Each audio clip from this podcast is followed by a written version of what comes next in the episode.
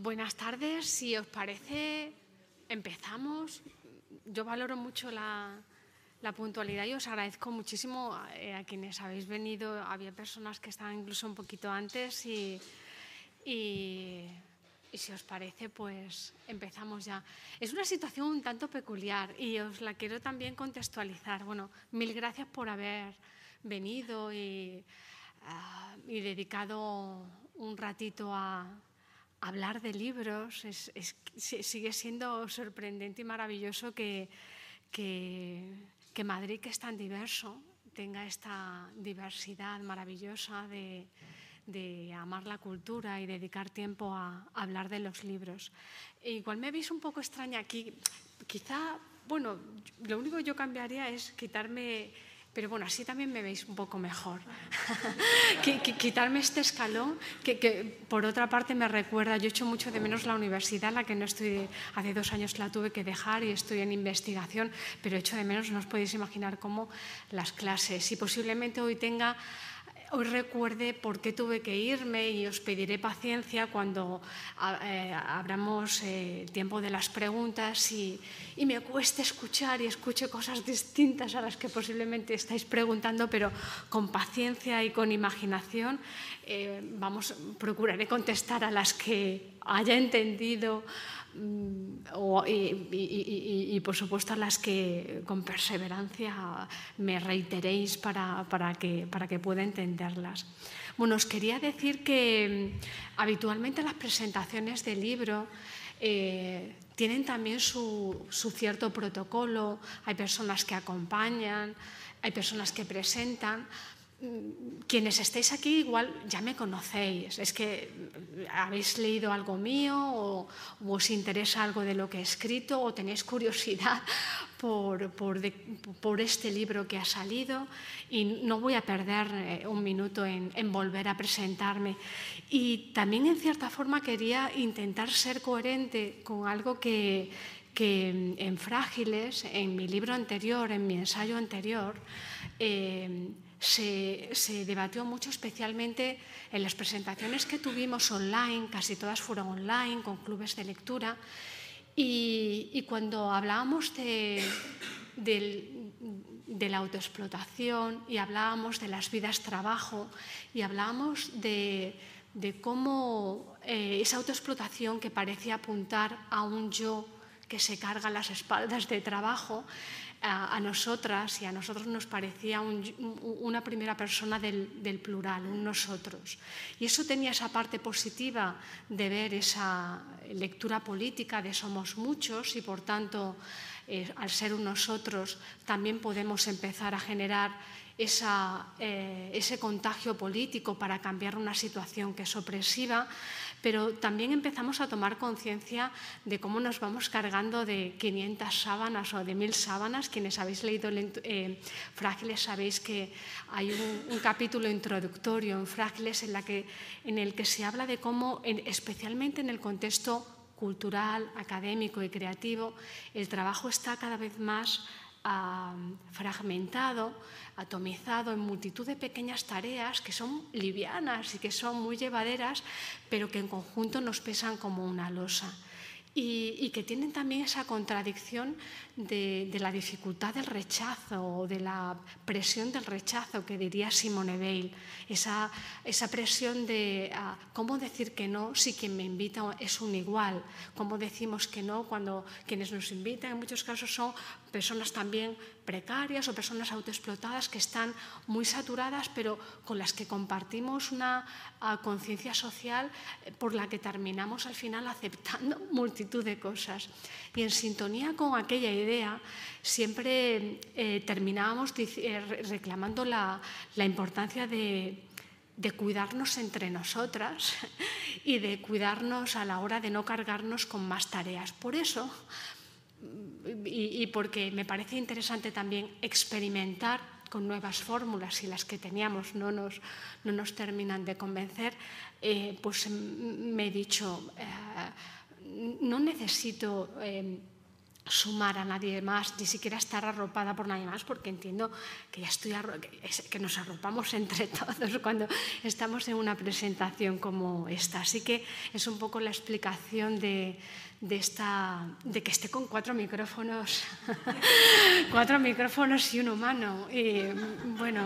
podéis buscar todas las lecturas que queráis, a la es, más performance que, que, otra cosa, porque nos salen, nos salen eh, juegos y, e instalaciones bien, bien bonitas con esta, con esta situación. Después, si queréis, podéis pasar y, y probarlos, o, o, podemos grabarnos y hacer bucles,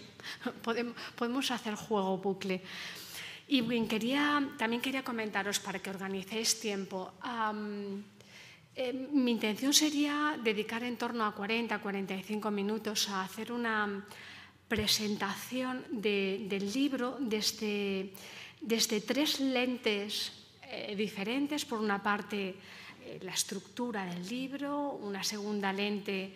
que tiene que ver con retazos de la historia de este libro, este libro entendido como, como parte de, como un libro dentro de otro libro, entendiendo que la escritura en sí, sobre todo la escritura política y la escritura que se dice comprometida con la época que habita, es una escritura donde los temas vuelven, vuelven pero de una manera dinámica, vuelven revisitados cuando nos hemos convertido no en personas eh, totalmente distintas, pero sí hemos cambiado, hemos aprendido muchas cosas en estos años. Y en ese sentido hay muchas ideas que nacen en el entusiasmo, que se reiteran, revisitadas en frágiles y que se retoman también en, el, bucle invisible. Eh, para empezar, casi a modo de sortilegio se llamaría, bueno, no lo sé exactamente también para, para, para crear complicidad con, con, vosotras y con vosotros en relación a, a, una de las ideas a las que apunta este libro. Este libro tiene, tiene, tiene mucho que ver con la vida cotidiana, con una vida que teniendo en cuenta que yo siempre considero que, se puede llegar a lo biográfico, desde, a lo cultural desde lo biográfico y que lo que me interesa tratar en los libros no es lo que nos singulariza y nos convierte en alguien eh, peculiar, sino justamente lo que, lo que no nos hace únicos. Y en esta idea de las cosas que no nos hacen únicos, seguramente si miramos cada una de las vidas de quienes estéis aquí, eh, gran parte de los tiempos de nuestras vidas están dedicados hoy a estar mediados por máquinas, no solamente para relacionarnos con otros, sino para gestionar nuestra vida cotidiana. Eh, todo se ha convertido en una, o, gran parte de las cosas que hacemos requieren nuestra autogestión. Y esto se nos ha presentado como algo positivo. Qué suerte, qué fortuna la nuestra, que podemos autogestionar todas nuestras facturas, hablar con, con las em, empresas telefónicas, hablar, hablar, con las empresas que nos llevan la energía, la luz, hablar con eh, reclamaciones, hacer las reclamaciones al ayuntamiento, hacer las reclamaciones relacionadas con la sanidad, eh, gestionar todo lo que tiene que ver con las escuelas, con los niños, con los cuidados, con los padres, con nuestro trabajo. Ah, esa multitud de trabajos que, eh, que llenan nuestros días y que, que algunos los, los, llamarían ocupaciones y no trabajos, están mediadas por, por pantallas. Y, y, quiero comenzar citando a, a una persona cómplice que hace unos días me ayudaba a hackear una de esas mediaciones de máquina que, nos llevan casi al paroxismo cuando la vida nos puede saturados por, nuestro, por nuestro trabajo, por las burocracias que nos generan nuestro trabajo y saturados por esas autogestiones. Esta persona cómplice que actuó más como persona humana y no tanto como engranaje de la máquina me dice, para hackear el sistema pronuncia tres veces hablar con un operador, hablar con un operador, hablar con un operador. Es decir, conviértete en máquina y repite, repite para hackearlo. Y hackeando el sistema pude hablar con un operador, porque era el propósito de esa, de esa interlocución con la que quería hacer una queja por un servicio que nunca se resolvía. Esta, esta forma de hackear la, la máquina tiene, tiene que ver con con la cita inaugural de, del bucle invisible. Una cita de,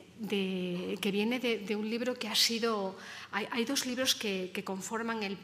que, son pilares de este, de este trabajo. De un lado, la, una obra absolutamente maravillosa de principios del siglo XX, pero con muchísima vigencia en lo que tiene que ver con la crítica al, trabajo y a las condiciones de los trabajadores en relación a las máquinas. Me refiero a la condición obrera de Simone Weil y otra obra eh, de Cathy O'Neill eh, llamada Armas de Destrucción Matemática, en la que habla de los bucles de retroalimentación perniciosa que fueron también inspiradores para abordar esta idea del bucle. Eh, eh, O'Neill en, su libro decía una cosa que para mí operó como interruptor de conciencia. Decía, los privilegiados son leídos por personas, las masas son y serán cada vez más leídas por máquinas bajo fuerzas monetarias. Esta idea ah, eh, para mí ha sido una de esas ideas que me, que me permite entender una transformación ah, del mundo mediado por pantallas y, un temor de un futuro en ciernes, un futuro en ciernes en el que se nos venden las bondades de la tecnología en la mediación de las máquinas y en esa mediación que eh, eh, eh, de la que siempre viene, que siempre viene acompañada de una idea de, de digitalización que pasa por alto la posible autogestión precaria que está conllevando en muchos casos y que, em, y que dibuja un contexto donde, donde las personas ah, que habitamos en, en, el mundo, las masas a las que nos llaman masas, multitudes, somos cada vez más mediadas por, por, por máquinas. Tenemos como interlocutores máquinas que nos permiten eh, elegir determinadas opciones y, por tanto, estar relativamente encasillados en distintas opciones para poder seguir adelante, incluso para poder avanzar en esos procesos, se nos pide aceptar, aceptar, aceptar, aceptar, como si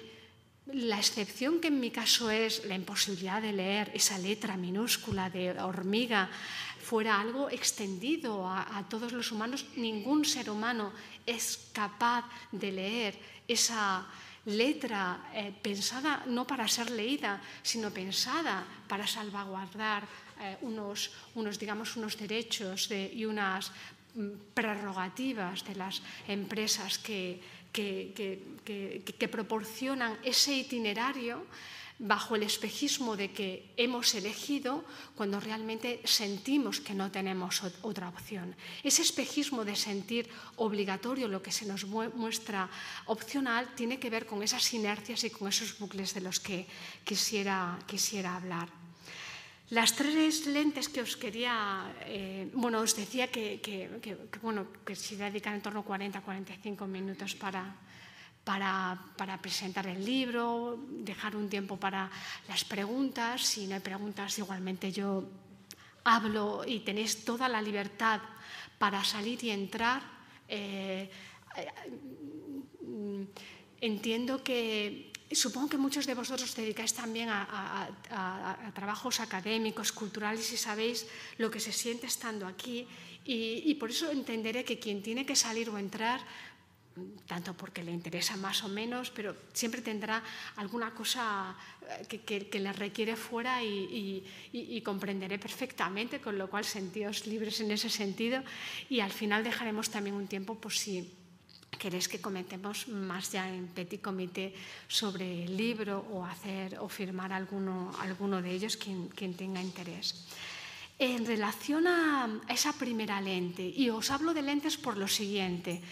eh, el bucle invisible es un, es un libro que pretende llevar a la práctica una idea que llevo reiterando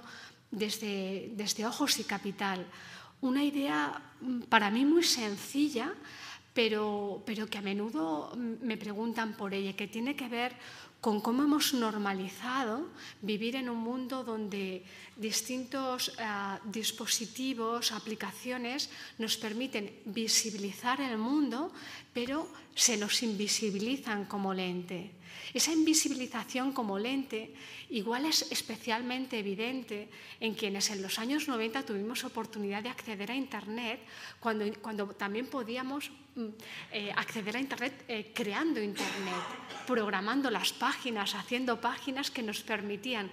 ver lo que hacíamos uh, desde, desde, desde, la, desde, el código, eh, que, que, es ese estrato eh, normalmente no visible sobre el que se construye la página, y desde la parte visible. Era casi una suerte de persiana que nos permitía ver lo que hay en ese estrato que ahora normalmente no se ve, porque curiosamente conforme eh, llegamos al siglo XXI,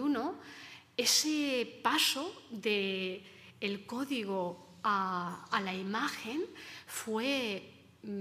blindado en muchos casos y se convirtió en gran medida en algo opaco. La opacidad es una de las ideas también importantes en el bucle invisible sobre la que comentaré a continuación. Pues esta idea que os decía al inicio de eh, normalizar o acostumbrarnos a vivir en un mundo donde podemos ver, pero donde las lentes se nos hacen, eh, no se nos hacen visibles, me parece importante y me parece que, que tiene su ejemplo en la propia cotidianidad que, muchos que muchas de las personas que estéis aquí también seguro tenéis. Si usáis lentillas, gafas, eh, audífonos, eh, ahora, ahora lo he notado.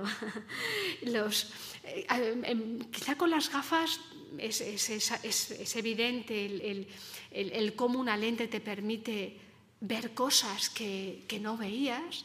pero en mi caso y en los casos en los que tengáis audífonos o conozcáis a personas que los tienen, es quizá el que nos permite una analogía más clara de esta idea, porque eh, eh, en mi caso los audífonos vinieron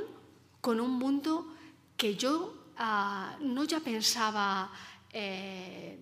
aplacado, olvidado, sino pensaba que había cambiado. Cuando, cuando, se escucha mal y se pierde progresivamente la audición, dejas de oír no solamente tus pasos, el sonido de, del papel, el sonido del agua cayendo. Eh, determinados sonidos son los primeros en desaparecer, el sonido del despertador, el sonido de muchas máquinas, pero para muchas personas el sonido de los pájaros eh, es algo muy llamativo. Y a mí me pasó que, que yo no solamente lo, yo los perdí, pero recabé en que si los había perdido no es porque no los escuchara, sino el mundo, el, mundo es tal, tal, tal locura planetaria que deben haberse ido, pensé. O sea, no, es imposible que no, que no haya pájaros. La única explicación es que realmente esas plazas o en mi pueblo, pues por, por alguna razón ya no, ya no existan pájaros. La emoción de alguien cuando recupera el sonido de los pájaros, tenga 80 años o tenga 40 o tenga 50, es, es algo incomparable. Y, y es algo que permite entender muy bien cómo la tecnología tiene ese grandísimo poder. Y resalto ese poder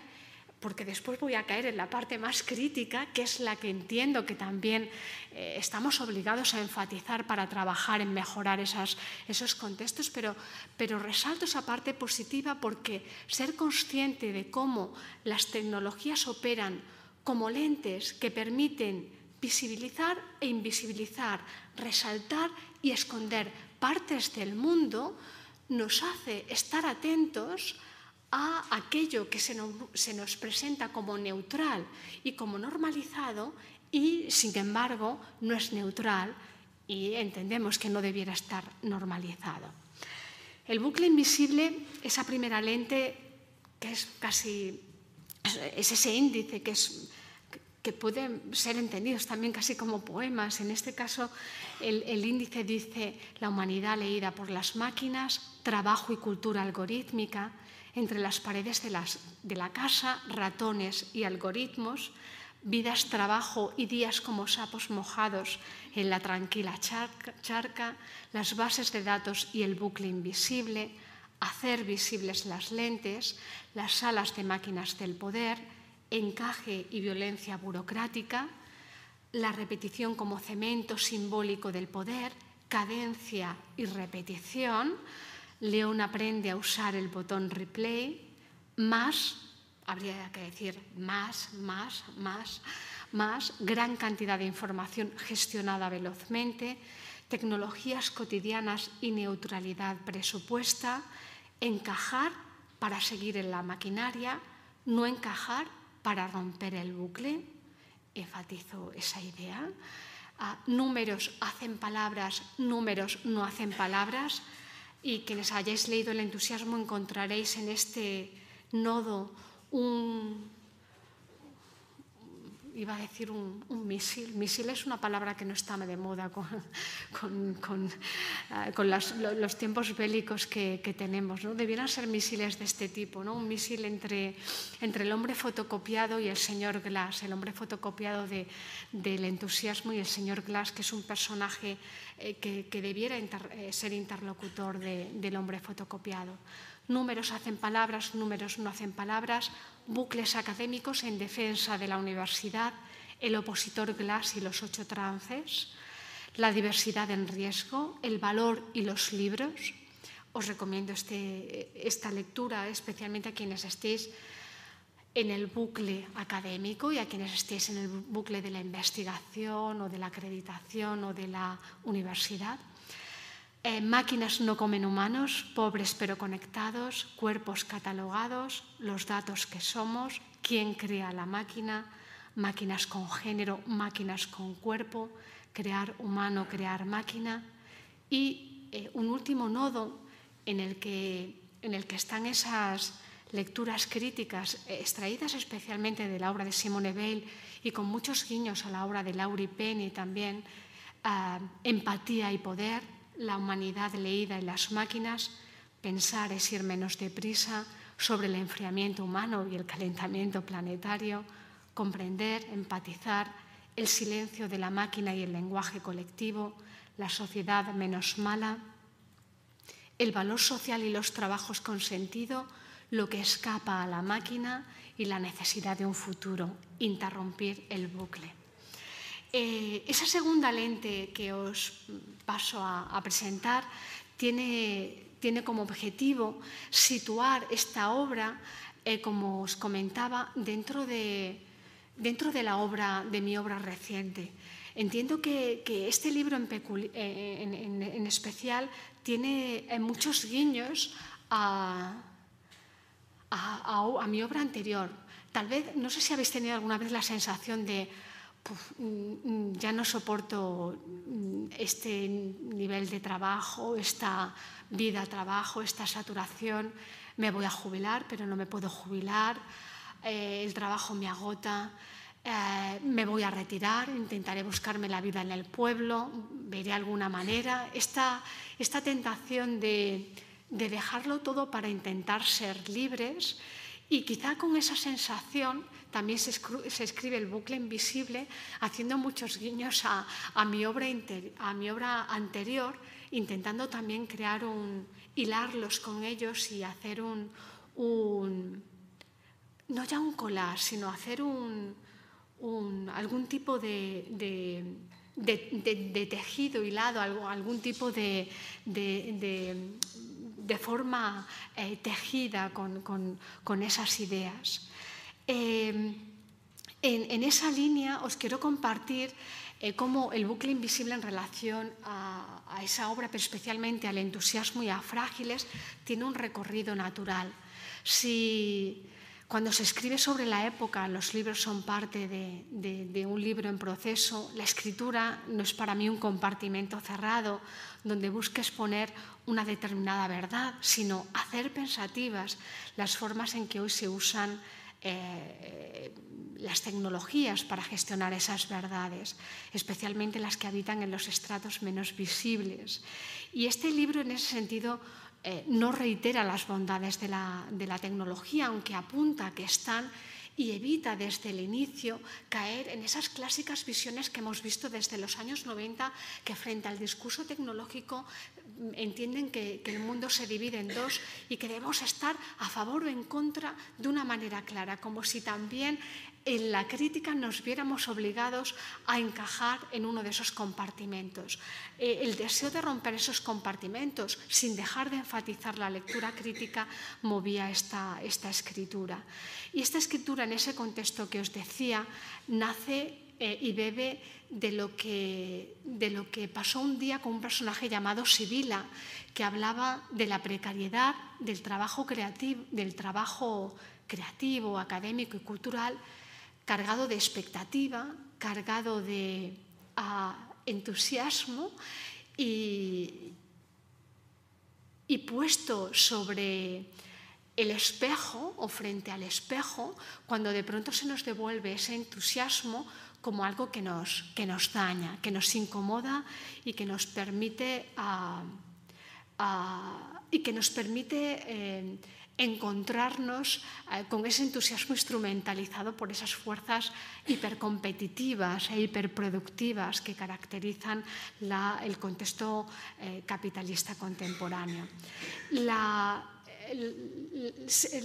la presentación de Sibila generó que mi correo electrónico se, llegara de, se llenara de muchas historias de Sibilas que, necesariamente uh, visibilizaban historias mucho más precarias, mucho más duras que las que Sibila podía presentar en el entusiasmo, pero paralelamente también historias que la sociedad podría entender como propias de eh, de un grupo de privilegiados. De hecho, había muchas personas que cuando hablaba de frágiles y del entusiasmo eh, utilizaban esta expresión de tú estás hablando de la precariedad de los privilegiados, es decir, de esa precariedad de quienes tienen trabajo, un trabajo que va cambiando, un trabajo no muy, no muy bien remunerado, un trabajo cambiante, pero han tenido formación, han tenido oportunidades, eh, tuvieron expectativas y, no es esa precariedad de quienes no tienen nada. Porque cuando a uno se le pone en comparación con quien no tiene nada, enseguida ese personaje eh, que, que, del que hablo en algunos de mis libros, la que está peor, genera un umbral. El umbral de, eh, como hay muchos que están mucho peor, pareciera que se deslegitima ese, eh, esa oportunidad, esa eh, necesidad de reflexionar sobre esas formas de precariedad de eh, los trabajadores de los contextos culturales y creativos cuando se sienten neutralizados en su trabajo, desapegados con lo que hace y por tanto rompen en, lo que se espera de ellos en su trabajo crítico y de resistencia en el contexto en el que, el que trabajan. Eh, cuando en frágiles eh, eh, eh, esa multitud de, interlocutores que, yo um, proyecto sobre una interlocutora la que, con la que me intercambio cartas, intentando, intentando, intentando hacer comprender lo que nos resulta opresivo e intentando comprender todo aquello que sobre autoexplotación se escribe desde la teoría, pero en este caso experimentado, experimentado desde esa cotidianidad de, del hacer y de un hacer eh, mediado por pantallas. Un hacer que además nos permitía eh, no excluir la vulnerabilidad y la fragilidad, la vulnerabilidad social y la fragilidad de nuestros cuerpos que se reivindicaban en ese libro como, como algo a, a, a, poner sobre la mesa para, para no perder de vista la fragilidad como costura comunitaria, para no perder de vista que aquello en lo que enfatizaba, eh, que sigue enfatizando la cultura capitalista, tecnocapitalista eh, contemporánea, de reforzar el individualismo, era ese gran reto frente al que necesitábamos, ese nosotros, donde esa fragilidad pueda, pudiera ser usada como costura comunitaria. Eh, he hecho esa introducción para, para llegar a, a a la pregunta, una de las preguntas que habréis visto seguramente cuando se habla del libro. ¿Hasta qué punto el agotamiento y desapego de los trabajadores guarda relación con un mundo mediado por pantallas y bases de datos? ¿Hasta qué punto esa situación que se narra en Frágiles tiene relación y, podemos, por tanto, seguir avanzando en la comprensión y en el diagnóstico de los distintos problemas eh, sociales cuando ponemos el acento en, eh, esas capas no visibles de la, eh, de la, tecnología. en ese sentido, la, decía el teórico eh, Lefmanovich que si el siglo XIX era el siglo de la novela y el siglo XX era el siglo del cine o de la imagen en movimiento, sin duda el siglo XXI era el siglo de las bases de datos. Las bases de datos son, esos entes invisibles que, que lo median todo, que lo intermedian todo.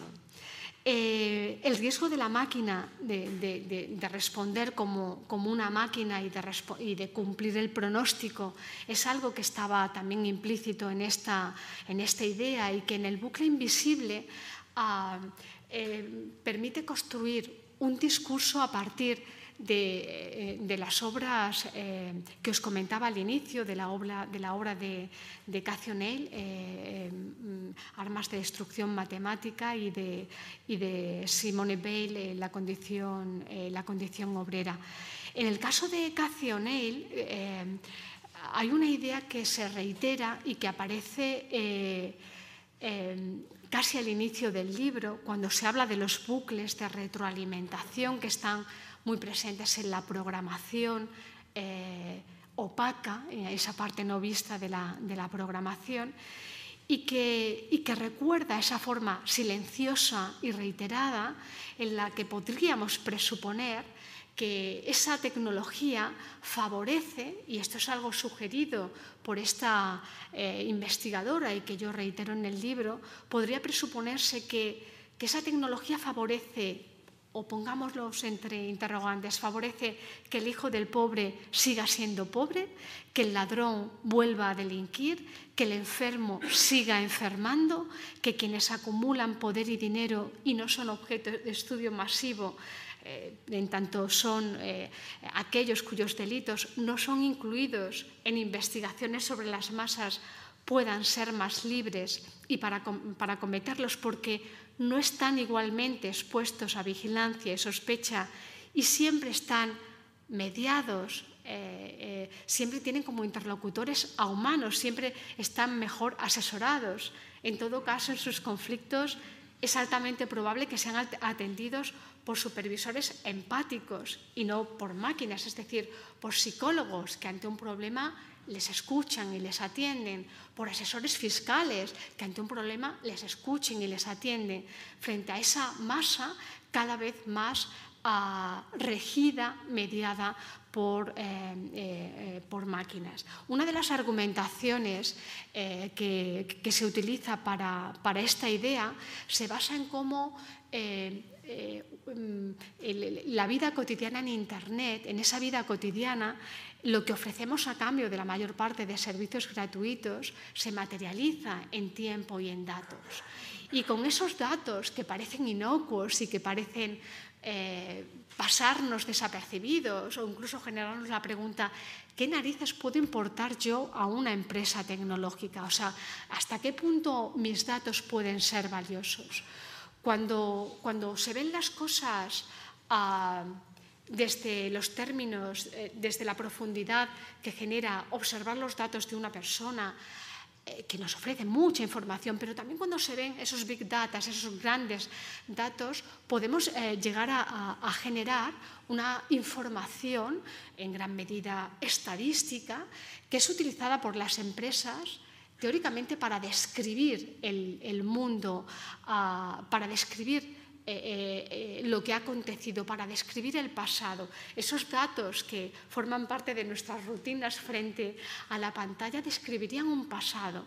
pero nos suele pasar por alto que esa descripción va acompañada de una anticipación de un pronóstico. Es decir, los datos tienen no solamente un, gran,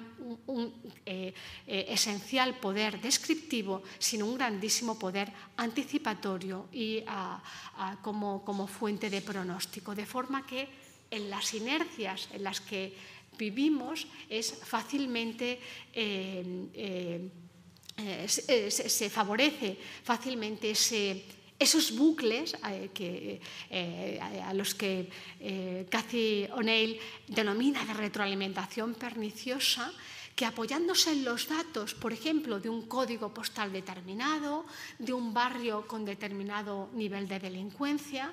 eh, generan que haya más vigilancia, más control, generan, por tanto, que uno viva en esos lugares, que uno crezca en esos lugares con esa vigilancia y esa presuposición de que uno es visto como sospechoso posible y eh, genera una serie de respuestas y de bucles invisibles eh, que, hacen que generan como respuesta una expectativa, una expectativa en uno mismo que a veces achica y a veces agranda. Esa expectativa no es la misma cuando no se tiene esa vigilancia constante o esa a, eh,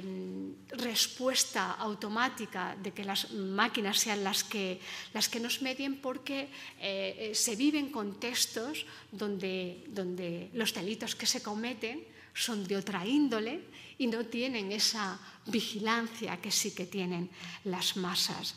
En este caso, la, la idea de bucle que, que, eh, que comenta Cacionel, que está muy orientada al bucle algorítmico y a los modelos matemáticos, a mí me sirve como punto de entrada a la idea de bucle invisible y del bucle en lo simbólico. Si os fijáis, la manera en la que construimos eh, lo simbólico, la manera en la que nos construimos a nivel cultural, se apoya constantemente en la repetición. Hay multitud de bucles en, nuestra vida que tienden a reiterar eh, cosas que se esperan de nosotros y que nos permiten construirnos una cultura y generar eh, una expectativa uno unos de los otros. Sin embargo, en esos contextos culturales, la agencia, la libertad, actúa de unas maneras determinadas. Y lo que en este libro vengo a, sugerir es si el contexto peculiar que nos encontramos en la cultura digital el contexto peculiar que habla de una escala eh, totalmente desconocida en relación a un mundo digitalizado, globalizado y por tanto mediado por pantallas a un nivel eh, antes no, no, no, considerado, unido eh, a, a las maneras en las que la opacidad se ha normalizado en nuestra relación con las máquinas, genera eh, un contexto sobre el que eh, tenemos que eh, hacernos nuevas preguntas. La segunda idea que os comparto en, este, en esta línea tiene que ver con la opacidad y la homogeneidad y también la escala como riesgos para una desigualdad reiterada. La opacidad es posiblemente una de las cuestiones más reiteradas cuando hablamos de, de la invisibilidad de la programación y de la consideración de la programación de, de, la mayor parte de aplicaciones hoy normalizadas en nuestra vida, se, se, considera esa programación, se consideran esos algoritmos como parte del tesoro o del patrimonio empresarial de las empresas que lo gestionan, de forma que, que, ellas ven en esa opacidad como algo necesario, sin embargo, en tanto esa, eh, esa programación contribuye a gestionar, a crear, a estructurar un suelo social, un suelo social donde habitamos de manera cotidiana, eh, los esfuerzos democráticos y ciudadanos por conocer y por entender eh, cuáles son las lógicas desde un punto de vista no solamente ético, sino desde un punto de vista también funcional, cuáles son las lógicas que predominan en esas, en esas formas de programación opacas, se, se convierte en una cuestión eh, necesaria. Quizá la homogeneidad es en este libro, o al menos para mí lo ha sido, una de las, de las ideas que, que, a mí me, me, me, parecía más inquietantes. Y para, para, compartirlas me voy a valer de, de, de un ejemplo, porque para mí fue, mucho más ilustrativo cuando, cuando lo entendí uh, llevado a un territorio diferente. Eh, os cambio de contexto. Imaginad un, un, olivar de Zueros, un olivar de un pueblo de, de Córdoba. Imaginad eh, cómo muchas personas para aumentar la productividad del olivar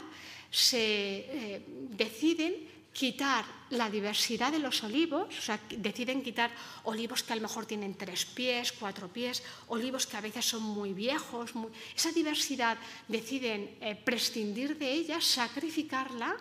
para apostar por olivos jóvenes de un solo pie que faciliten un mejor uso tecnológico, es decir, para que la máquina pueda entrar en esas tierras y pueda recoger mejor el fruto, se sacrifica la diversidad para, digamos, un beneficio económico. Esto que en el campo, por ejemplo, yo cuando lo comentaba con mi padre, lo veía,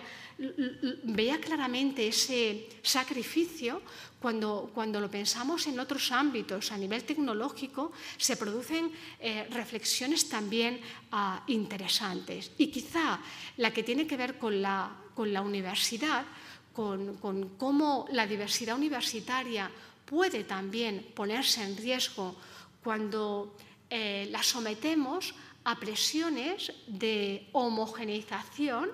eh, llevadas por los rankings que hoy rigen en muchos países, España entre ellos, hay algunos que no, y esto yo creo que puede hacernos pensar en alternativas posibles,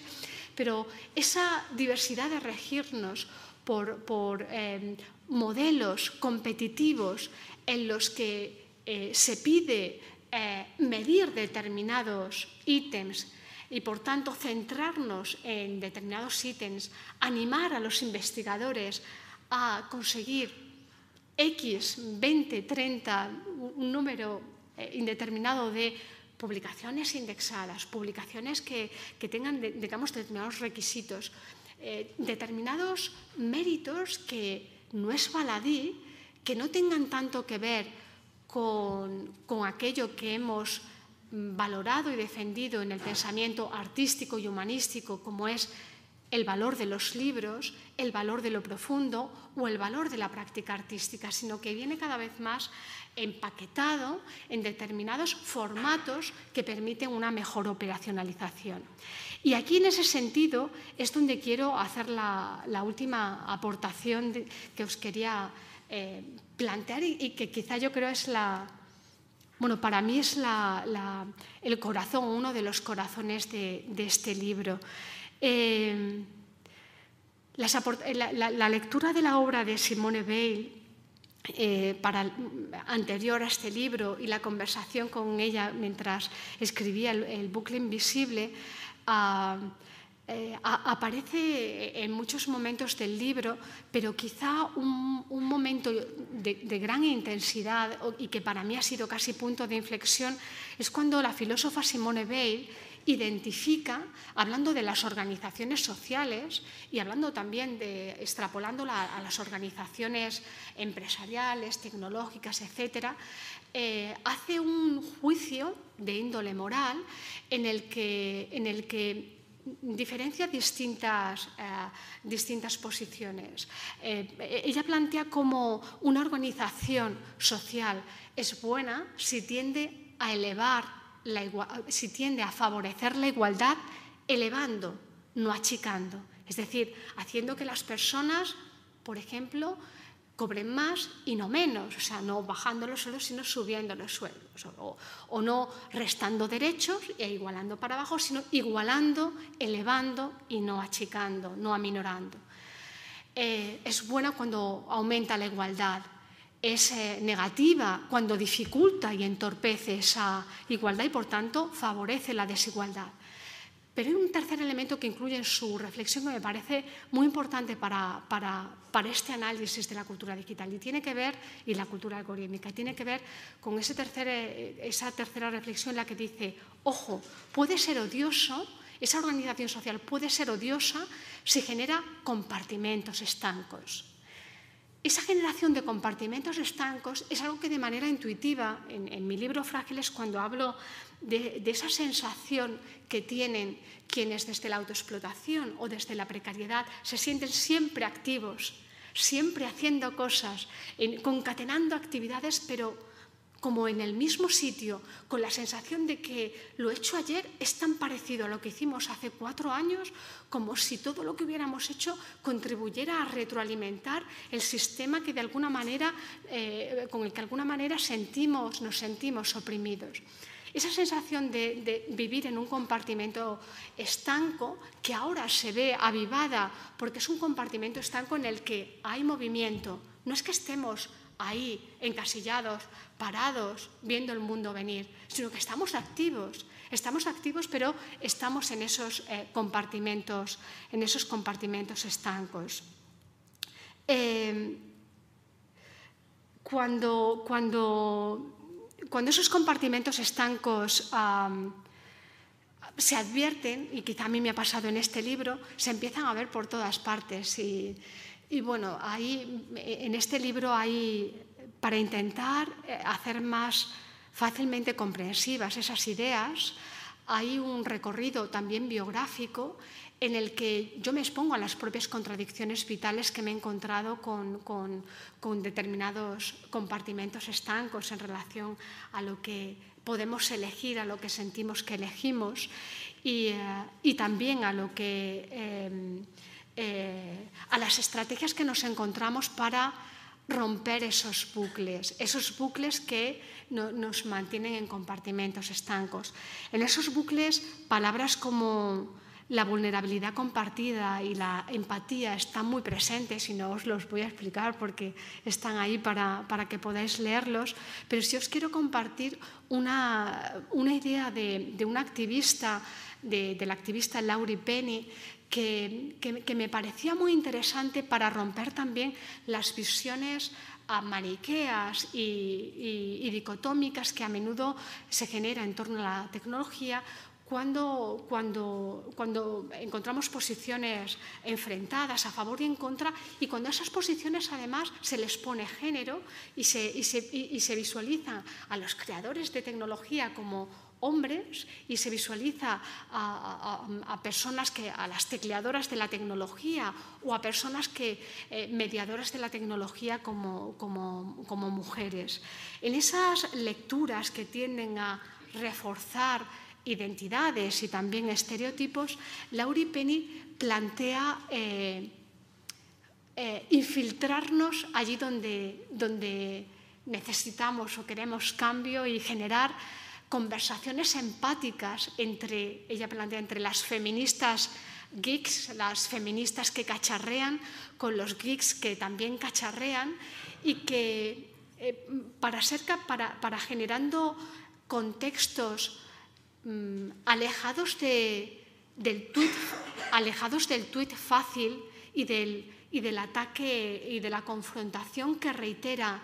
modelo de confrontación, modelo patriarcal, modelo de guerra, modelo de,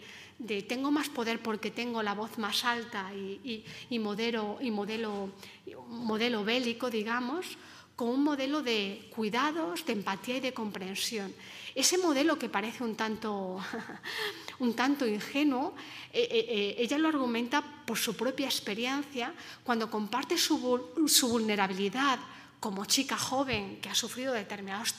determinados tipos de, acosos y de, de agresiones en, la vida off online y cuando los chicos geeks le comparten también esa vulnerabilidad que han sentido cuando en los, institutos han sufrido también determinados tipos de, eh, de acoso, de aislamiento y de, de, sensaciones que les igualan. Igualarnos no en lo que nos hace más fuertes, sino, sino igualarnos en esta vulnerabilidad es como un punto de entrada que plantea Laura Pini que me parece que engarza muy bien con la propuesta de Simone Bale que reivindica también romper esas visiones entre el trabajador de la cadena de producción de principios del siglo XX con esos jefes que, parecieran eh, que no se comunican eh, entre ellos porque cada uno tiene sus lógicas, sus tiempos y nunca encuentran tiempos para hablar y tampoco interés, puesto que eh, cada uno se resigna a lo que tiene. Si no se generan esos movimientos de empatía y de comprensión difícilmente se pueden generar esos cambios y esa, transformación. Em, me he pasado bastante de lo que quería. Os voy a leer la, tercera lente que quería compartir, es ya, muy breve. Ah, eh, os quería leer un fragmento de, Bueno, lo voy a leer en función de... Eh, hay personas que eh, podéis levantar la mano, personas que estéis en el mundo de, la investigación o de la universidad ah, o de en algún momento habéis hecho tesis o habéis pensado hacer tesis doctoral o estáis vinculados al mundo académico. Vale, va por vosotros, sí, hay algunos. Vale. Lo merecen porque lo, porque lo entenderán. Y los que no, que en algún momento también habréis tenido, supongo, esa, eh, eh, habréis pensado esa posibilidad. Eh, este, esto que os cuento podría ser visto como no ensayo, porque veis que no, no es un texto mm, que podríamos denominar ensayístico, pero a mí me parece que en el ensayo lo difícilmente narrable tiene que estar. Y hay veces que lo difícilmente narrable no puede ser, no puede ser explicado y, necesitas, necesitas ser ayudado por la poesía o por el relato. Este relato tiene que ver con esa idea de lo difícilmente narrable. El opositor Glass, los ocho trances. Esta es parte de la historia del señor Glass, un opositor que opta a un trabajo académico en la comunidad Z un trabajo para el que necesita 50 certificados tipo F y G, 20 certificados H y 10 J. Dicha exigencia está integrada en la solicitud de acreditación publicada en la web de la sección ministerial, concretamente en el formulario construido a partir de un listado de áreas de conocimiento determinado. Este es el comienzo de su historia y esta es la puerta de entrada a su laberinto laboral. El señor Glass se considera un profesor e investigador responsable y productivo, aunque no tiene todos esos certificados que le piden, cree disponer de vocación y especialmente de los conocimientos y acreditaciones a los que aluden. Pero antes que los documentos, su principal escollo radica en que sus temas de investigación no encajan expresamente en ninguno de los epígrafes acotados de esas áreas que como primer paso debe elegir en ese formulario. El señor Glass se pone en el lugar de quienes han creado ese formulario, eh, entiende que, quizás eh, eh, han tenido que, quizás han tenido poco tiempo para, programarlo, intenta empatizar, empatizar con ellos ah, y, piensa que detrás de la rigidez de, que advierten en el, en el formulario habrá personas que contextualizarán las aportaciones y que no será perjudicado. Sin embargo, cuando inicia el proceso, la dificultad que encuentra eh, es objetiva y le limita. De hecho, si desde el principio no encaja su solicitud en una de las casillas área desplegables como punto de partida, no puede ni tan siquiera pasar a la siguiente página. El señor Glass siente rabia ante esta situación, pero enseguida piensa en los programadores, se pone en su lugar, supone que debe haber hecho esta aplicación quizá forzados por los plazos de entrega, ah, que seguramente eh, creían que, que alguien lo estaba pensando y obedecían órdenes, o quizá trabajaban con pocos recursos, en condiciones precarias, adaptando viejos formularios, o subcontratados a bajo coste sin que el dinero llegara a los trabajadores últimos que cosían aquel itinerario. En este trance el señor Glass comienza a tomar determinadas decisiones que condicionan su periplo vital y laboral por y alrededor del formulario. Uno, intentarlo. Puesto que la base de datos que reúne las disciplinas a las que puede escribir su trabajo no contiene ninguna de las que le pueden identificar, piensa que debe comunicarlo al Ministerio, como algo que con seguridad debe estar perjudicando a otras personas. Para ello envía varios mensajes, dos solicitudes seguidas de varias llamadas telefónicas y, aunque no recibe contestación escrita, después de dos meses algunas personas con voz estresada contestan sus llamadas y le dicen, es complicado, las cosas funcionan así, las disciplinas son las que son, tienen su tradición, su historia, tienen un grupo de evaluadores que ya están elegidos, la convocatoria ya se ha publicado, el gobierno lleva poco tiempo eh, eh, o está en funciones, la normativa es la que es. Inténtelo a través de sus representantes sindicales, políticos o, o departamentales. De momento no podemos hacer nada. Elija el área más afín a su trabajo e inténtelo.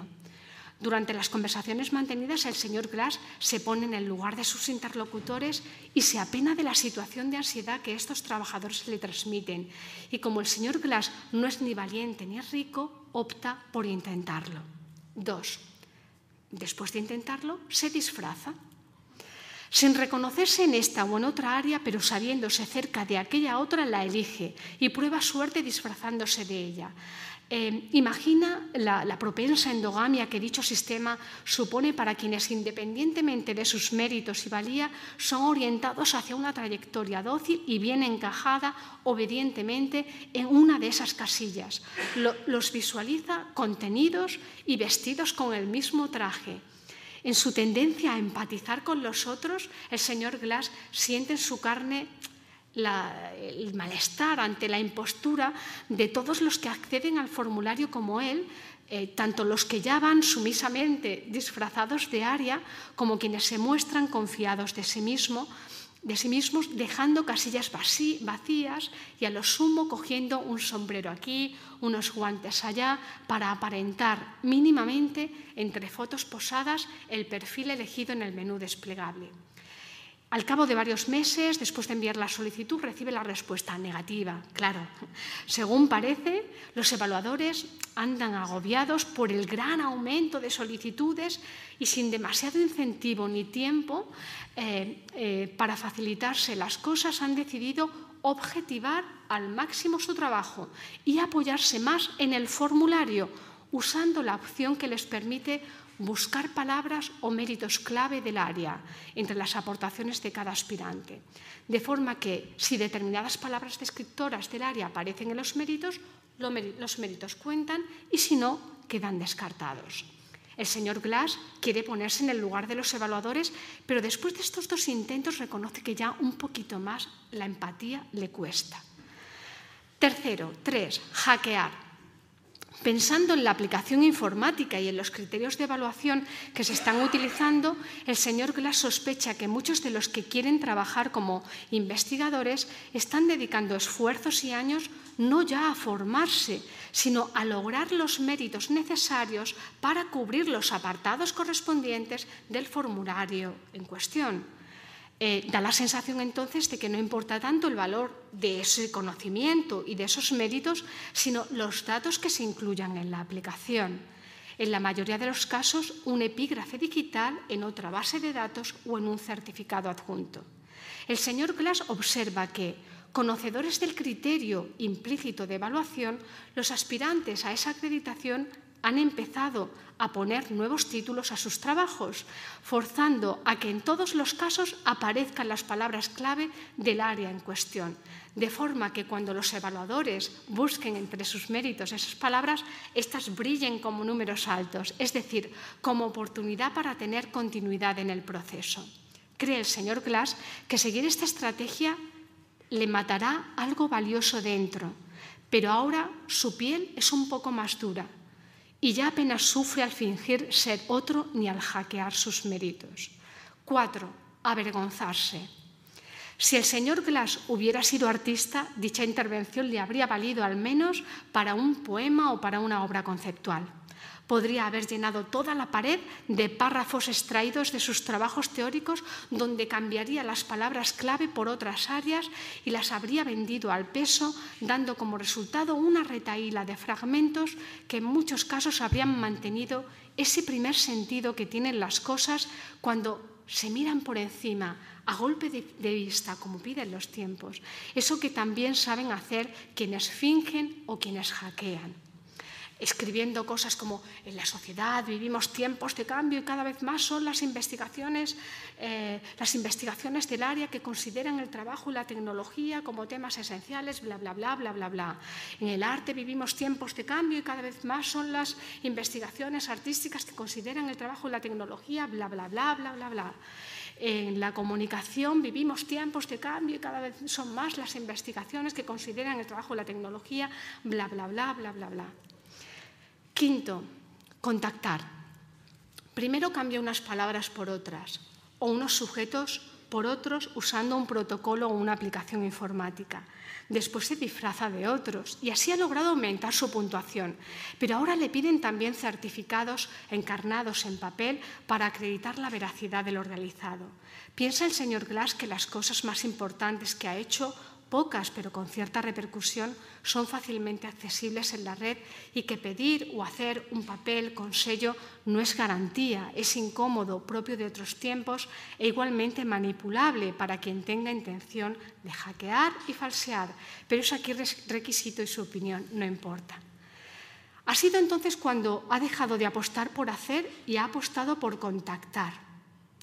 Los contactos le pagan con certificados, a veces incluso con dos o tres sellos, y a cambio él les hace favores. También ha dejado de escribir lo que piensa. Ha dejado de escribir lo que piensa para escribir lo que piensa que debe decir, lo que piensa que puede encajar.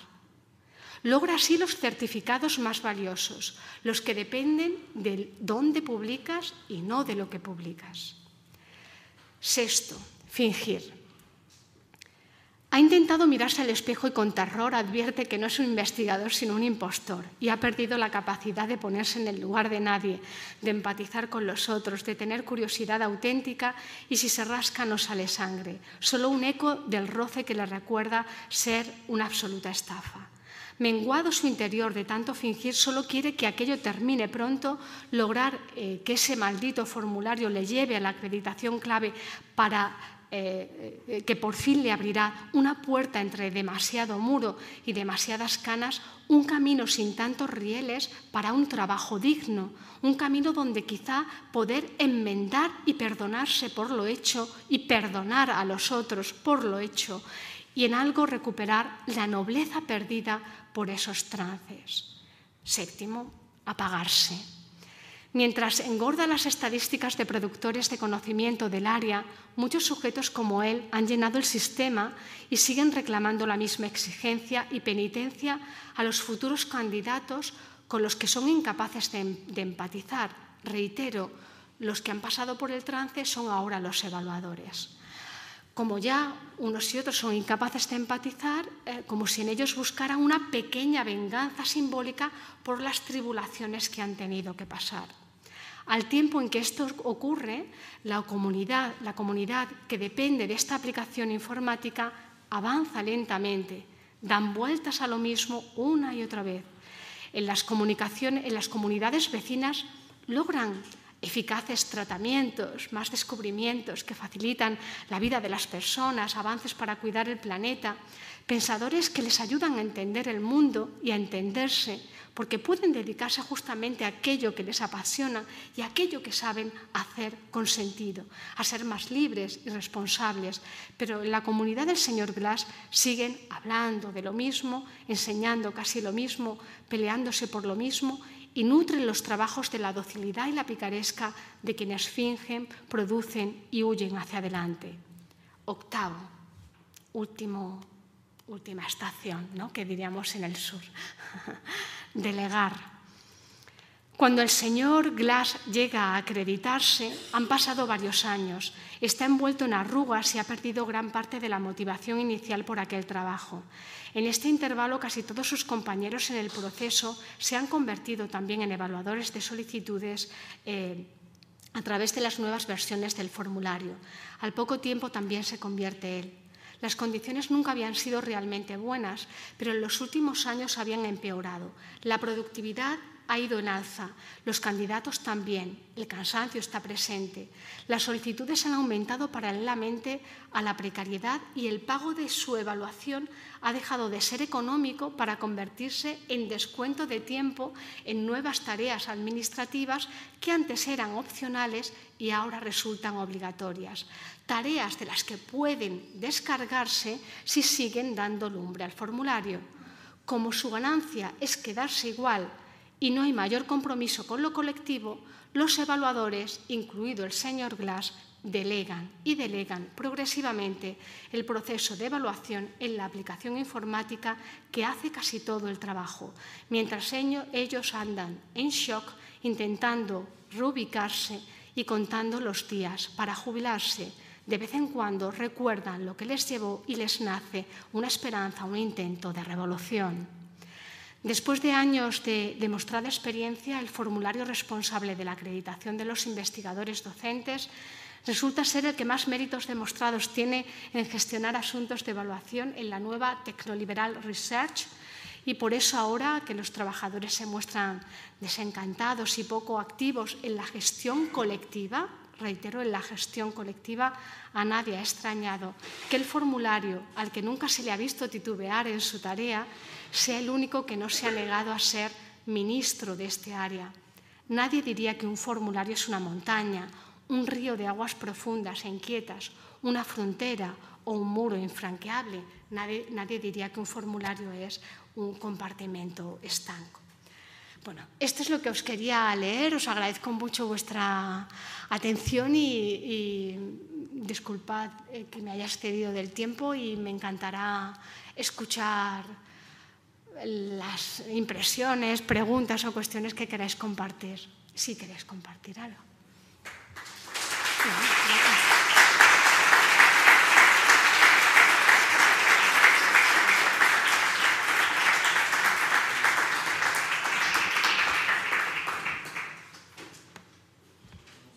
Sí, hola.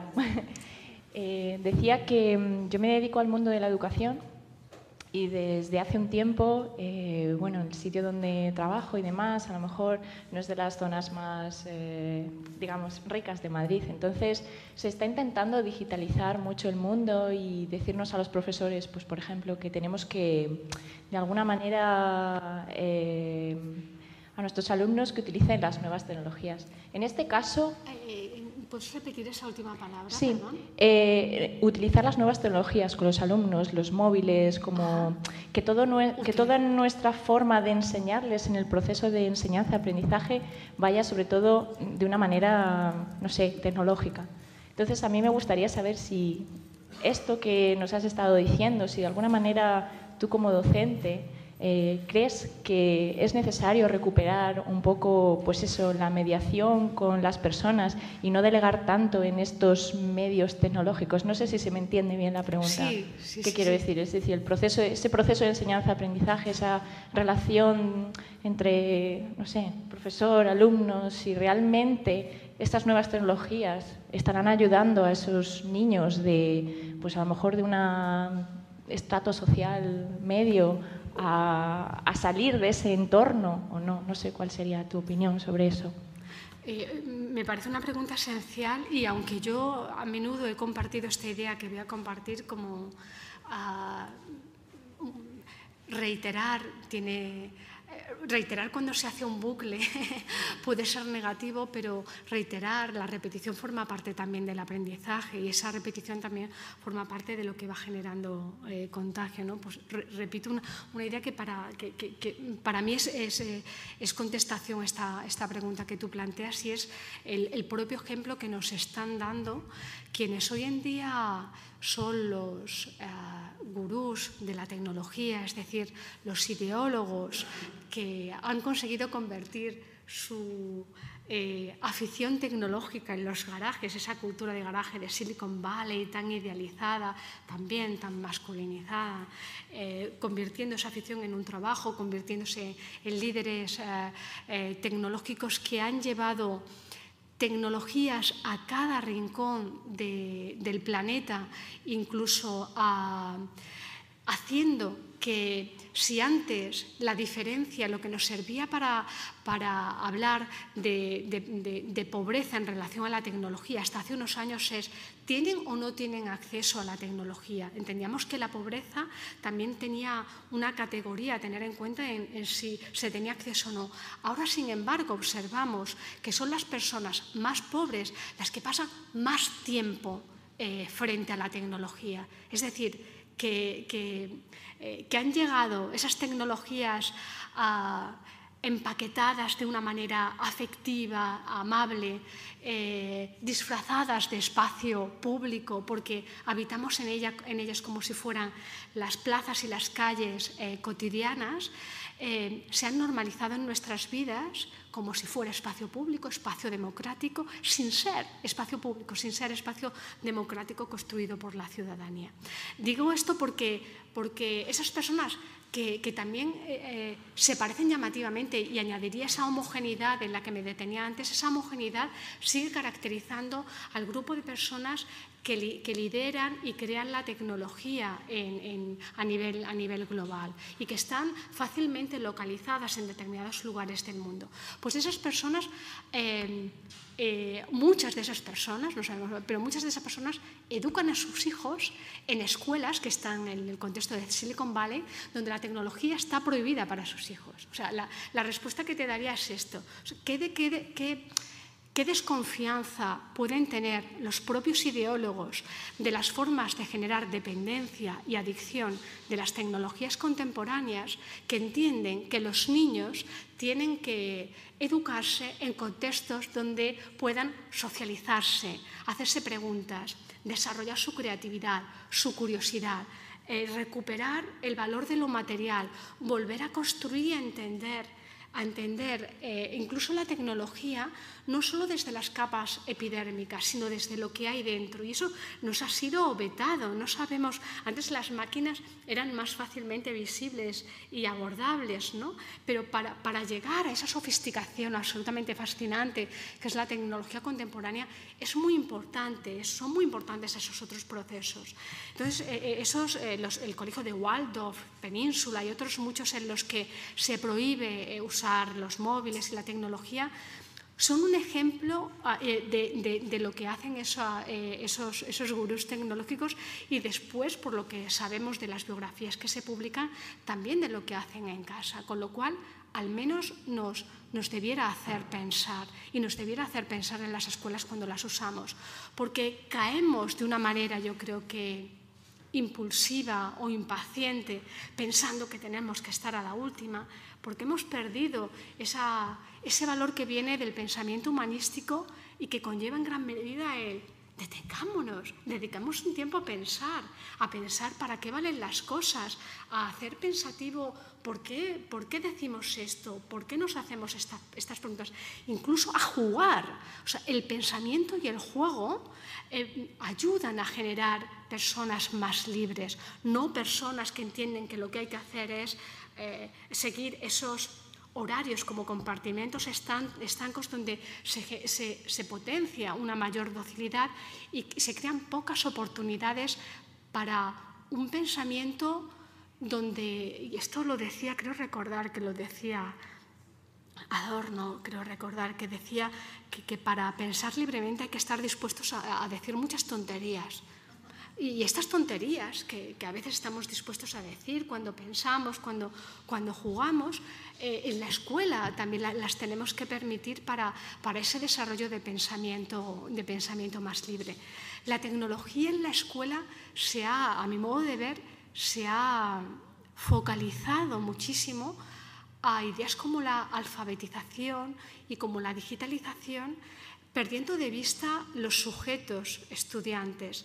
Eh, eh, poniendo más el foco en dotemos a las escuelas de tecnología, eh, dotemos a los profesores, que, en muchos casos son de distintas generaciones, de unos conocimientos tecnológicos para poder, para poder utilizarlas, pero nos hemos limitado a, esa, a ese uso instrumental sin hacer reflexivas las tecnologías que, lo cual implica que no hemos hecho reflexivo, no hemos hecho reflexivo el mundo que vivimos. Y nos encontramos con que esa ah, deriva de, las personas en un mundo, ah, em, en un mundo donde, donde no se plantean si pueden o no pueden estar, sino donde la respuesta que seguramente darán los estudiantes ante, ante la opción de Instagram. Eh, yo recuerdo que esa pregunta se la hacía a algunos eh, estudiantes de instituto en unas sesiones que tuvimos hace un tiempo y me decían, ¿acaso podemos no estar? Ese, ese, ese sentir que es opcional, pero sentir la presión de la presión del contexto, de vivirlo como algo obligatorio, nos hace pensar sobre esas ah, presiones eh, que, que, estamos sintiendo y sobre las que la conversación eh, es yo creo que la, conversación cuando es posible y cuando nos cuesta, os he puesto el ejemplo de, ese relato, porque para contar algo que para mí es difícilmente narrable, porque me incluye a mí y a muchos compañeros en ese contexto contradictorio, hay que, hay que ponerse quizá una máscara y a veces los juegos con máscaras nos ayudan. y, yo pienso que, la, que, que, que en la tecnología esos debates son cada vez más esenciales especialmente en un momento como el que vivimos ahora, en el que las incertidumbres no solamente se acentúan con la proyección de malas noticias, pensamos en el botón nuclear constantemente, pensamos en el cambio climático, pensamos en, que los problemas de energía, pensamos en la, en la, mayor desigualdad que va a haber, esa multitud de problemas que nos, que nos torpedean eh, es un contexto ideal para que la tecnología sea la respuesta. Es decir, para que muchos jóvenes y adolescentes tengan la respuesta a mi pantalla o a metaverso. No sabemos cómo lo van a materializar y si va a ser un fiasco tipo bueno, Second Life yo le tengo cierto cariño, por, pero no, sabemos qué va a ser, pero, pero esos inventos que ya se nos están adelantando son inventos muy pensados para vivir en el cuarto conectado, para, para tener una socialización más mediada por pantallas y para poner en escena otros problemas eh, donde la, la desarticulación social y, política sigue siendo uno de los esenciales, porque esa, esa desarticulación es la que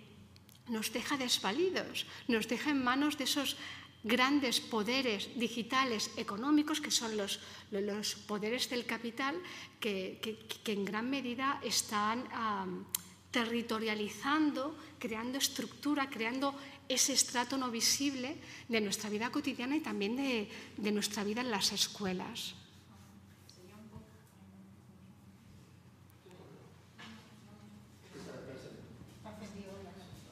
Sí, está encendido. Sería un poco como si el enemigo conociera el sistema, ¿no? Es decir, que conociera una serie de cosas que a lo mejor nosotros no conocemos y que de alguna manera intuitivamente a lo mejor vivimos un poco velados, ¿no? Y a mí es una cosa que personalmente me preocupa cuando pienso que eh, un algoritmo pueda decidir, en este caso, por dónde viva o dónde trabaje, cuáles van a ser mis expectativas, no solamente de compra, sino si voy a tener éxito o si no, porque hay un montón de, personas que a lo mejor con, el Big Data, ¿no? con eh, las mismas características que yo haya podido tener. Entonces, mi segunda pregunta iría por ahí un poco. ¿Cómo una persona, digamos, normal, qué es lo que podríamos hacer para, poder ser un poco más libres, para poder eh, tener un poco más eh, apertura visual, para poder, em, ¿cómo se dice?, eh, correr un poco esos velos. ¿Qué sería la lectura, la cuestión filosófica? Gracias.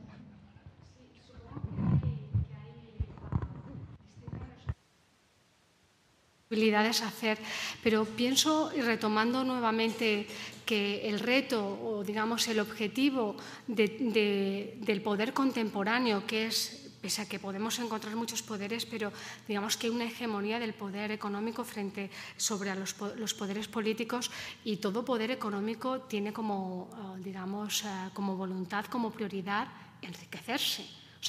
lo demás puede venir, pero la prioridad es conseguir mayores, mayores beneficios. Eh, si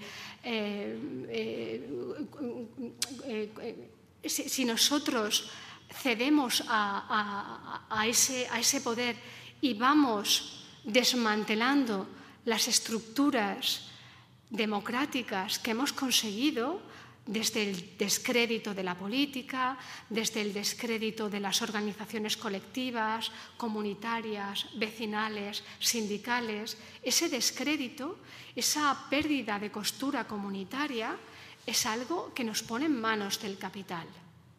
Y no me refiero con ello a,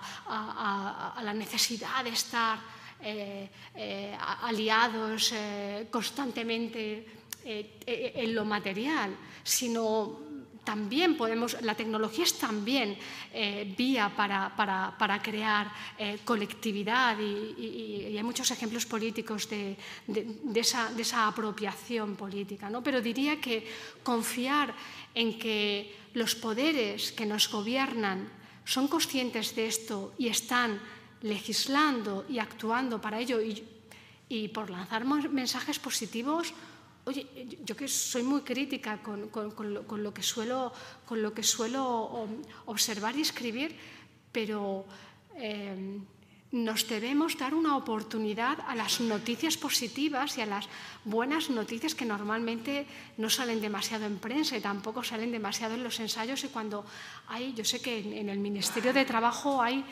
no pocas iniciativas que han ido en esta línea. Incluso hay un proyecto que se encargó a un grupo de expertos para evaluar la influencia de los algoritmos en la, vida de las personas y en las relaciones laborales. Es decir, hay políticos comprometidos con esta idea que, tienen que, ser capaces de llevar esas leyes a la vida cotidiana para, para garantizar nuestros derechos. Porque una de las cuestiones que ahí nos permite tener derechos es la transparencia. La transparencia que nos permita poder, imagínate que, es un algoritmo, o sea, que el jefe que nos contrata es una inteligencia artificial y, eh, eh, y, que, por tanto, como es una inteligencia artificial, las, categorías están muy claras, no podemos denunciarlo, porque además es, el programa es secreto. ¿Cómo denuncias una inteligencia artificial? ¿no? Es uno de los casos que plantea Cacionel en su libro Armas de Destrucción Matemática y, plantea el caso concreto de una maestra que, que, tuvo que pasar a todo tipo de, de, de o sea, un proceso con abogados durísimo para, desacreditar eh, esa no interlocución humana. Es decir, quien, había, quien había considerado que ella ya no era una, buena profesora era un algoritmo y justamente porque el algoritmo estaba sesgado. Primero, por tanto, hay que, eh, si, no nos dejan ver esos algoritmos, no podemos ver si está sesgado y por tanto considera, eh, hay sesgos que tienen que ver con, con, uh, eh, con género, eh, con el lugar, con, con eh, tu biografía anterior, con, tu, uh, con el lugar donde has nacido. Esa, digamos, esa utilización de los datos en manos de quienes evalúan es cada vez una de las cuestiones que más, que más en riesgo tenemos. Por tanto, la, la gestión de la opacidad, la implicación ética de las personas que en esas empresas no, hay una, no tenemos por qué entender que hay una, una voluntad de hacer algo mal o, hacer daño a las personas. Porque normalmente cuando se programa con sesgos, cuando por ejemplo programadores chicos que, han sido educados entendiendo que hay cosas que, hacen los chicos, cosas que, cosas que hacen las chicas, y comento el ejemplo, en, el, libro comento un ejemplo de cómo cuando, cuando éramos niños yo recuerdo cómo a, un niño que jugaba con muñecas, y que posiblemente podía haber trabajado como maestro cuidando, un hombre mayor y le dio un manotazo porque los niños no juegan con muñecas. Y que eh, niñas que, juegan o que cacharrean, ah, eh, eres, un eres una marimacho. O sea, ese tipo de cosas que hemos visto, que hemos reiterado y que silenciosamente van creándonos expectativas propias, expectativas en los otros, porque hacen que se repitan esos bucles invisibles, que realmente son los que, en los que se sostiene este libro, son los que los que después un programador, con su buena voluntad, pues piensa, eh, por ejemplo, eh, doctor, eh, pues los doctores siempre los, los, ponen masculino, a las enfermeras las, las, va a ubicar en, femenino, cuando aparecen tareas de cuidados las va a vincular con las mujeres y cuando aparecen tareas de tecnología con los hombres. ¿no? Os estoy dando ejemplos como muy básicos de sesgos que han sido muy habituales, pero sesgos que también tienen que ver con cómo, por ejemplo, cuando hay en una foto personas importantes, ¿no? pues el rostro que se, que se resalta, independientemente de, la posición que tenga esa persona, por ejemplo, Obama, Trump y algún presidente de gobierno, pues siempre se tenderá a resaltar, el algoritmo tendía, son, sesgos que se han visto, algunos están corregidos, otros no, tendía a, resaltar al hombre blanco, independientemente de que el, de que el hombre negro hubiera o no eh, tenido un valor. Esos sesgos que, eh, que, existen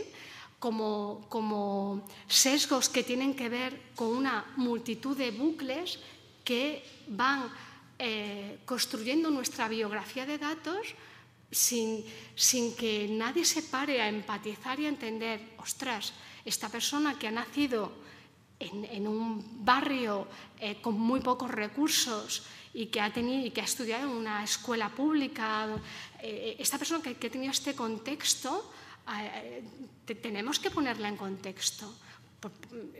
Difícilmente, si no programamos la máquina para ello, la máquina valorará los resultados.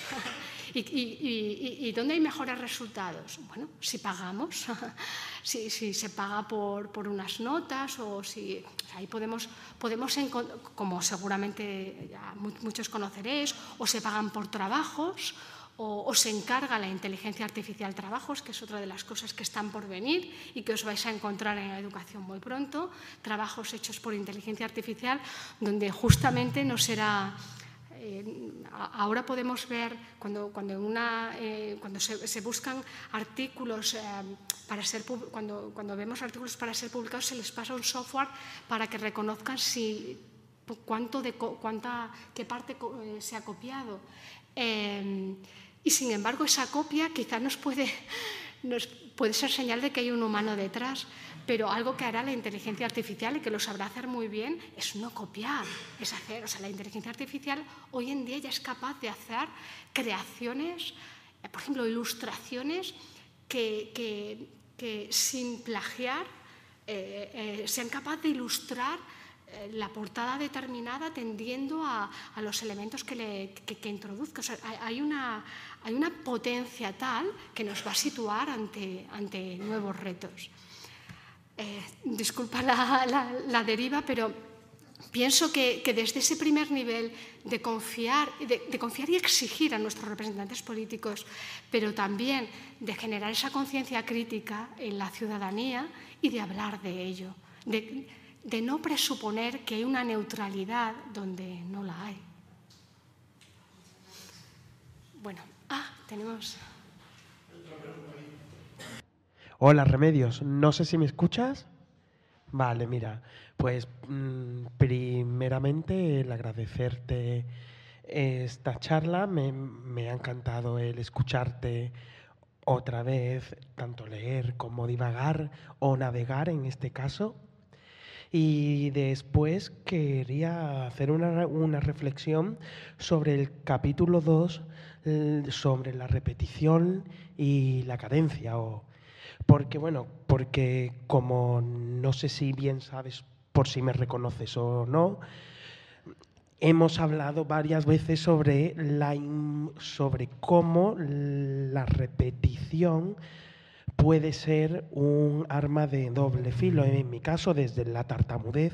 vivo repitiendo y vivo practicando una serie de cadencias que por suerte me han llevado a un punto en el cual puedo ser incluso profesor.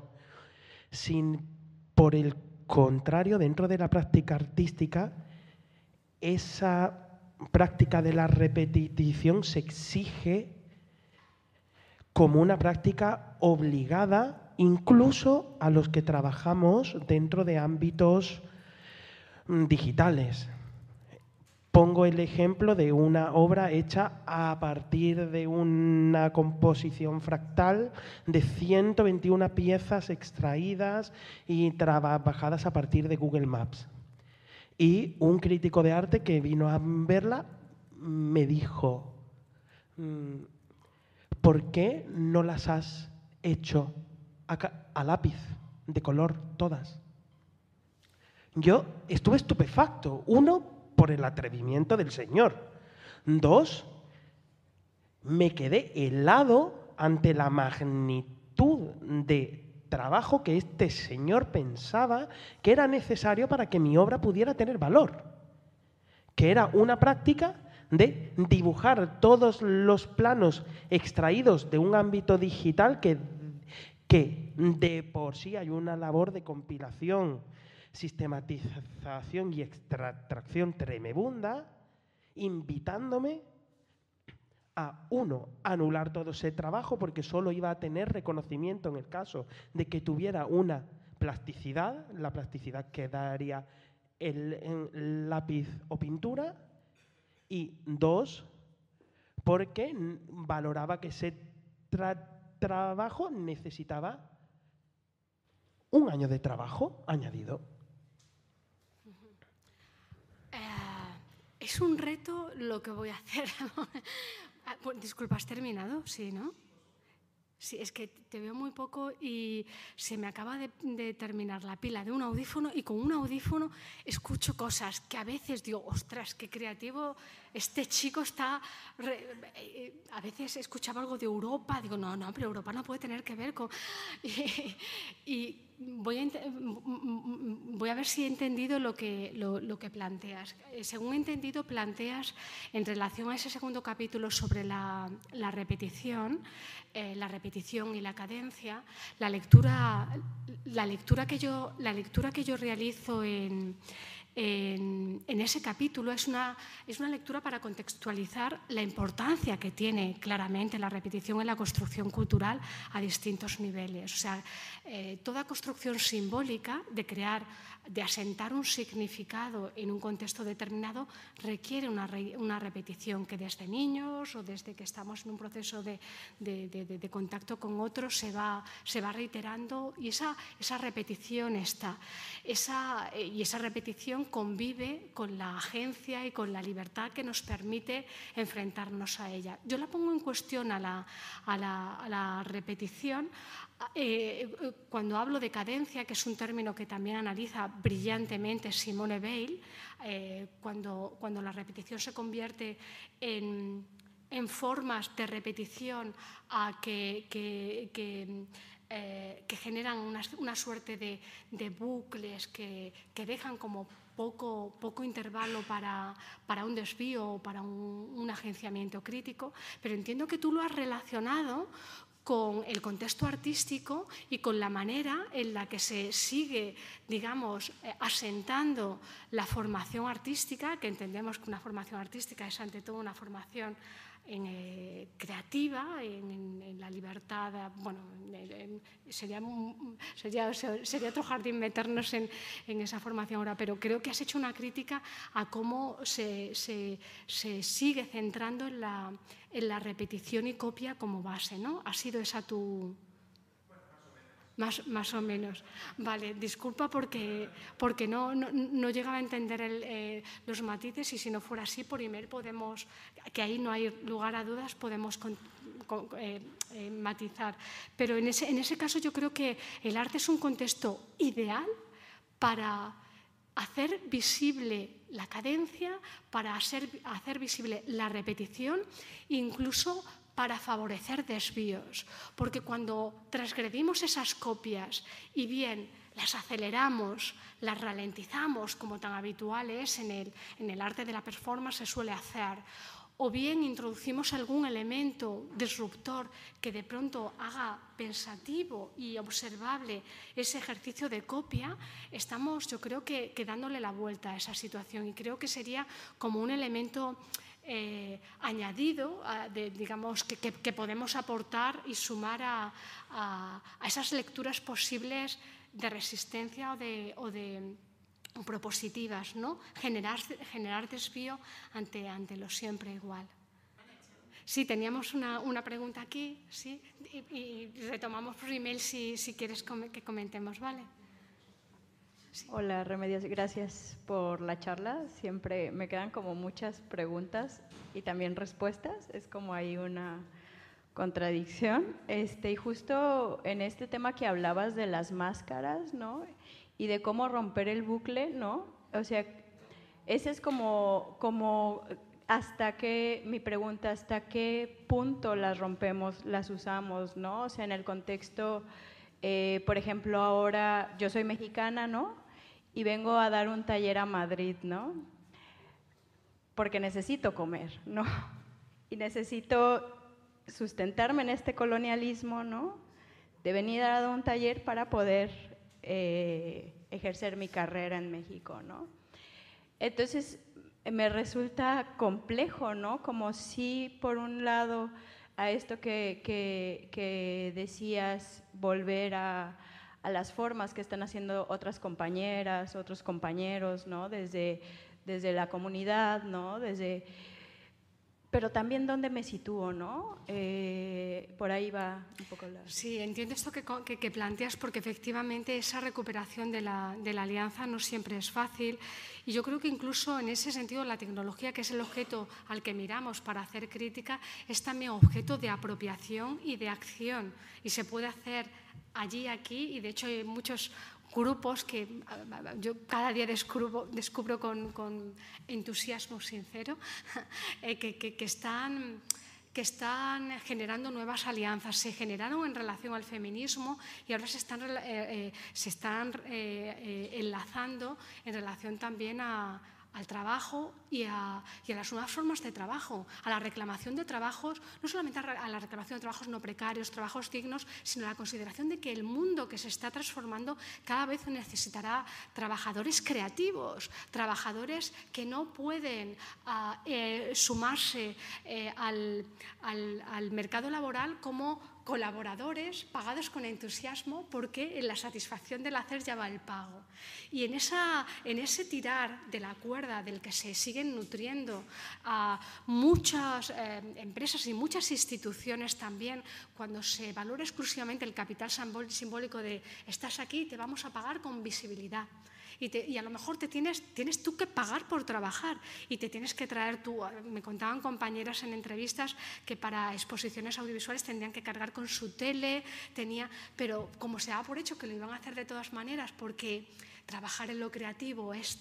es lo que se va a hacer de todas maneras porque es vocacional. Esto es algo que, que, que, que, tenemos que transformar si queremos convertir la creación en un trabajo. Y la creación está siendo ya un trabajo porque eh, vivimos en un mundo de imaginarios mediados por, por, pantallas y esos imaginarios están cada vez, requieren ser hechos, pensados, criticados por, por personas que, que, vienen de, estos, de, los sectores eh, culturales y creativos. a la alianza que que, planteabas y que a veces es difícil, sumaría otra estrategia que, al menos en el contexto español, y, eh, y en otros países también, pero en el español ha pasado últimamente, en los últimos años, que, que, han predominado las exposiciones, el trabajo artístico y cultural, donde la obra donde digamos se, reclamaba eso que decía Ito Sterger de no mires la obra sino mira el cómo se hace, ya que las temáticas de trabajo de los artistas eran sus propias condiciones de trabajo. Lo expuesto era la propia condición de contradicciones y de dificultad que tenían los propios artistas, de forma que, no solamente era algo reivindicativo en, ese trabajo, sino que también hacía de, de, para otras personas de sectores que no son los artísticos, pero, pero que se veían muy identificadas. Yo creo que, que también empezar a, meter cuñas en, relación a, compartir esas condiciones de trabajo nos permite también pensarlas para crear otras formas de, ayudarnos. Yo sé, por ejemplo, que la palabra sindicatos a determinadas generaciones nos sigue chirriando, pero, pero sí que necesitamos eh, eh, eh,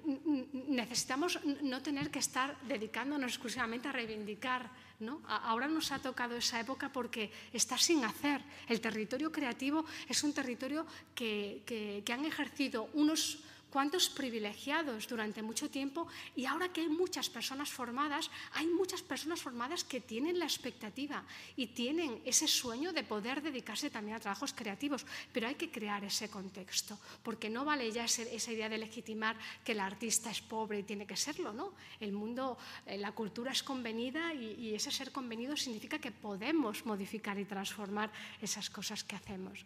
Seguiría hablando muchísimo de este tema, pero entiendo que... había una pregunta más. Hola, Remedios. Hola. Yo voy a ser muy breve. Pregunta a la persona en vez de a la escritora. ¿eh? Eh, eres de Zueros, ¿bien? un pueblo pequeñito en la que tuviste unas vivencias cuando eras cría. ¿Te han servido en tu vida como escritora cuando das el salto del pueblo a la gran ciudad? ¿Te ha servido de algo las vivencias de aquel pueblo? Porque has puesto un ejemplo que me llegado al alma, claro. Mm, ¿O quisiste romper con las costumbres, el día a día de aquel pueblo? Porque yo también di el salto de un pueblo a la gran ciudad. Eh, pues te agradezco mucho esa pregunta porque está contada en el, en el, en el libro. En el libro eh, hay distintos ejemplos de cómo vencer los compartimentos estancos y mi propia vivencia, y yo creo que la de muchas personas que también somos de pueblo, cuando, cuando nacemos en contextos donde nuestras familias son humildes y apenas saben leer y escribir, y, y casi que en otra época nos habrían reiterado, tienes que repetir lo que ha sido tu padre. Si tu padre ha sido panadero, tienes que ser panadero, tienes que ser agricultor, tienes que ser lo que siempre ha sido. Ese momento que, en los años 70 y a partir de los 70 nos ha permitido, con la educación pública, las bibliotecas públicas, la sanidad pública, nos ha permitido ah, eh, proyectarnos de otra manera, es, es, algo que yo creo que nos genera la responsabilidad. A quienes lo hemos vivido de hecho, mi motivación cuando escribo estos libros es generar a, los chicos que están en mi pueblo, en Zueros, y a, niños y niñas que están en otros contextos, que, puedan seguir eligiendo ser lo que quieran ser, lo que quieran ser a nivel identitario y lo que quieran ser también a nivel laboral. Pero incluso para esa idea de, compartimentos estancos en, Zueros, y supongo que a muchas personas le pasará, hay veces que podemos hasta dar la vuelta, porque a mí me pasó que, que como mis padres lo entendían muy bien, ni cuando yo sacaba buenas notas decían, bueno, pues ella sabrá, y no sabían muy bien qué aconsejarme. De forma que yo, muchas personas entendían que, me he equivocado, que eh, comencé telecomunicaciones, pasé a Bellas Artes, estudié antropología, filosofía, cualquier, eh, cualquier familia ilustrada me, habría dicho por aquí, por aquí, por aquí, o mejor haz esto, me habría asesorado. Pero ha sido en el total respeto y libertad de personas que, que confían en mí porque sabían que al no haber estudiado, ellos en esos temas preferían no meterse, me dieron el grandísimo regalo del error de, poder, eh, de poder no estar en esas casillas y poder decir, ¿por qué no me voy a salir de aquí? Me salgo de aquí y pruebo otras cosas. esa posibilidad de probar de manera desacomplejada y de aún sintiéndonos desubicados, porque no terminas de verte en ningún sitio, tienes, la, tienes como el apoyo de, de de, que confían en ti, porque los, eh, en los, en los pueblos Además, eh, ya simplemente el hecho de salir fuera e intentarlo eh, generan que, esas comunidades ah, que son parecidas a las que se pueden quizá generar en comunidades de vecinos o en comunidades de amigos, suelan eh, apostar por apoyarte incluso en, incluso en los errores, ¿no? o al menos queremos pensar que incluso en los errores también se equivocan muchas veces. Pero a lo que iba sí, sí ha tenido mucho que ver y, y está muy narrado. Hay, quizá hay más biografía que... no, no hay, no, no hay más biografía, pero sí hay biografía acompañando esa reflexión. Bueno, os agradezco mucho.